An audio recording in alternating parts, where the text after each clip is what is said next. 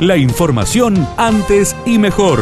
Titulares en AM930 FM93.3. Radio Villa María. Antes y mejor.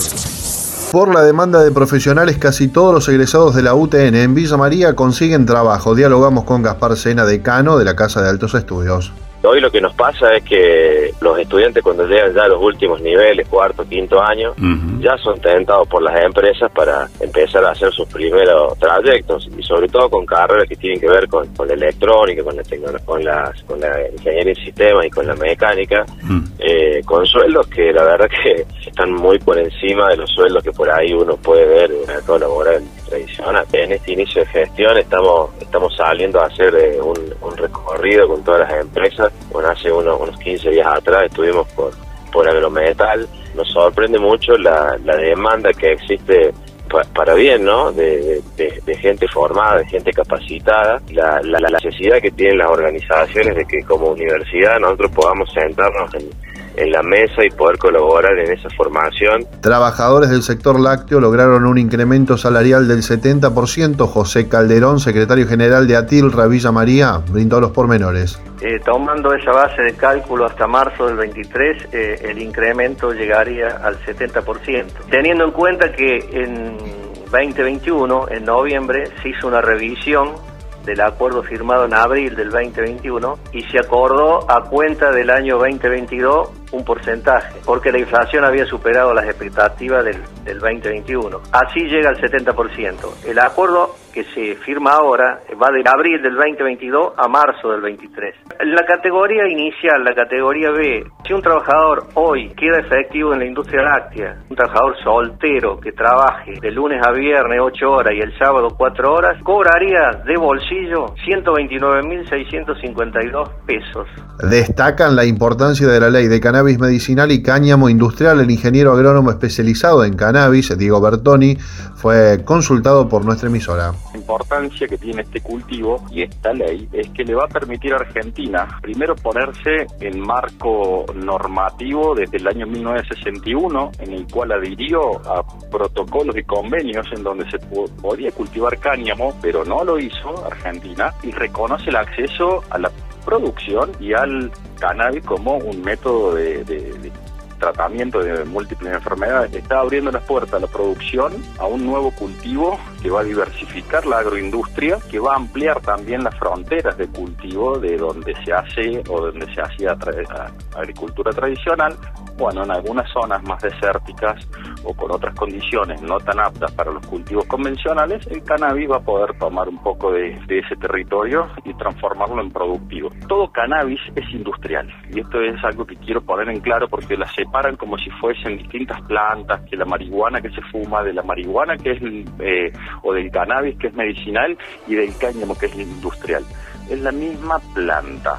Atrás de toda, de toda industria del cannabis hay producción, procesamiento, empaque, distribución, transformación. En cada uno de esos lugares hay puestos de trabajo, gente capacitada, calificada.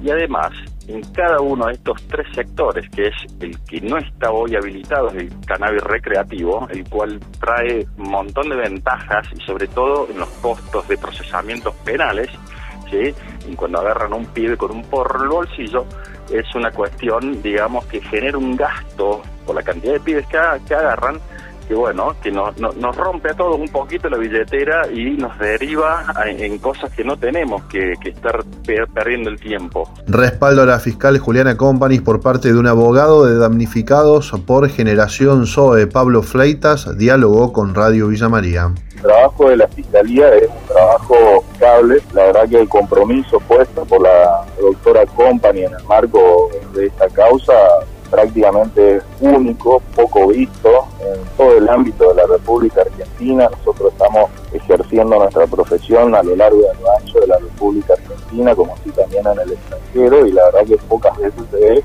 un compromiso como el que puso la doctora Company en el marco de esta causa. Creo que esto está demostrado por hechos eh, que han venido aconteciendo y que son de conocimiento público, los resultados que ha obtenido la doctora Company en el marco, en el marco del expediente, sin perjuicio de la, de las detenciones, estamos hablando de la cantidad de dinero secuestrado, de bienes incautados y demás. No estamos hablando solamente de meras, de meras actividades, sino también de hechos concretos, ¿no? Advierten que tras la guerra y la pandemia habrá hambruna, desnutrición y lucha por la escasez de recursos. Carlos Ferreira es coordinador y secretario general de Unidos por la Paz y brindó detalles. Si este conflicto sigue en Ucrania, va a ser un conflicto que va a desplegar otros conflictos en el mundo muy graves.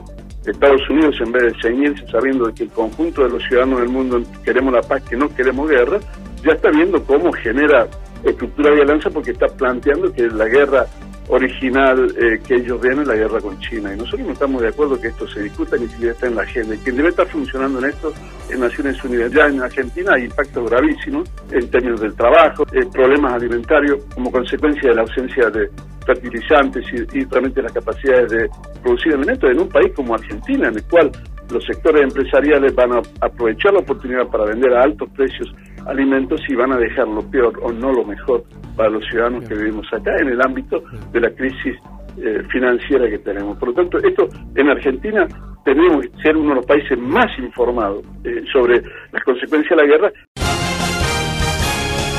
La información de Villa María y la región. AM930, FM93.3. Radio Villa María. Antes y mejor.